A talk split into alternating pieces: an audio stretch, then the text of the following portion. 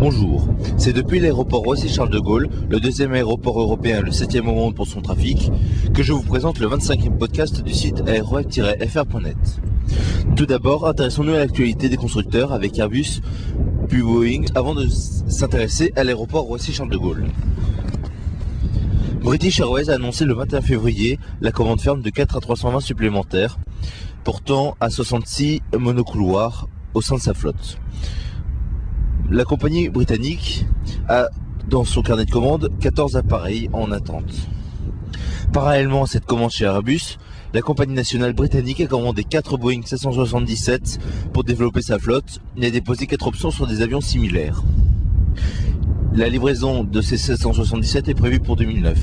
Par ailleurs, British Airways va passer une grande commande cet été pour renouveler sa flotte long courrier. Et les deux grands constructeurs mondiaux espèrent se tailler la part d'union. Autre commande, celle de la compagnie Azerbaijan Airlines pour 3 787-8 Dreamliners, ainsi que pour des 737-900 ER, le tout pour un prix estimé à 609 millions de dollars livrable dès 2009. Avec cette commande, la compagnie s'ouvre sur le marché du long courrier. Autre commande de Boeing 787, passée par LOT qui en commande un supplémentaire, ainsi que Air New Zealand qui en commande 4. Bombardier a annoncé aujourd'hui le lancement d'un nouvel appareil. Il s'agit d'un biréacteur régional baptisé CRJ-1000. Le constructeur canadien présente cet appareil comme la dernière grande étape de l'évolution de la gamme de la série. Il peut transporter jusqu'à 100 passagers. Des commandes sur cet appareil ont été émises notamment par Britair qui dessert l'aéroport Roissy-Charles de Gaulle.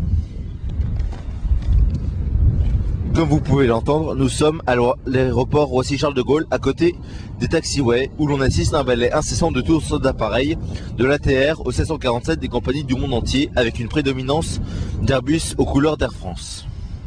En étant ici, on observe l'évolution des avions utilisés par les compagnies, comme par exemple la mise en service récente des Embraer 190 de la filiale d'Air France, Regional Airlines. Il faut savoir que cet aéroport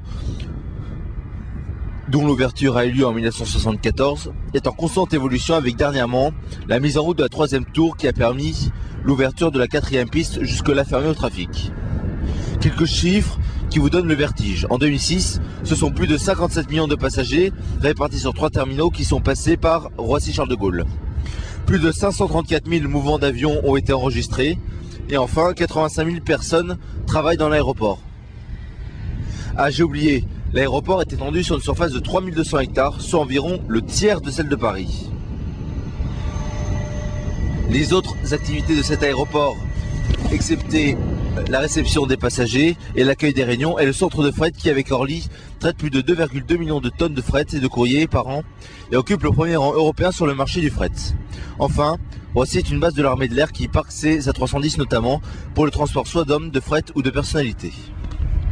Voilà, c'est sur la fin de cette présentation de cet aéroport que le 25e podcast s'achève. Merci de votre fidélité. Si vous voulez réagir au podcast, en discuter entre vous, nous faire des suggestions et des remarques, rendez-vous sur le forum du site aeroweb-fr.net.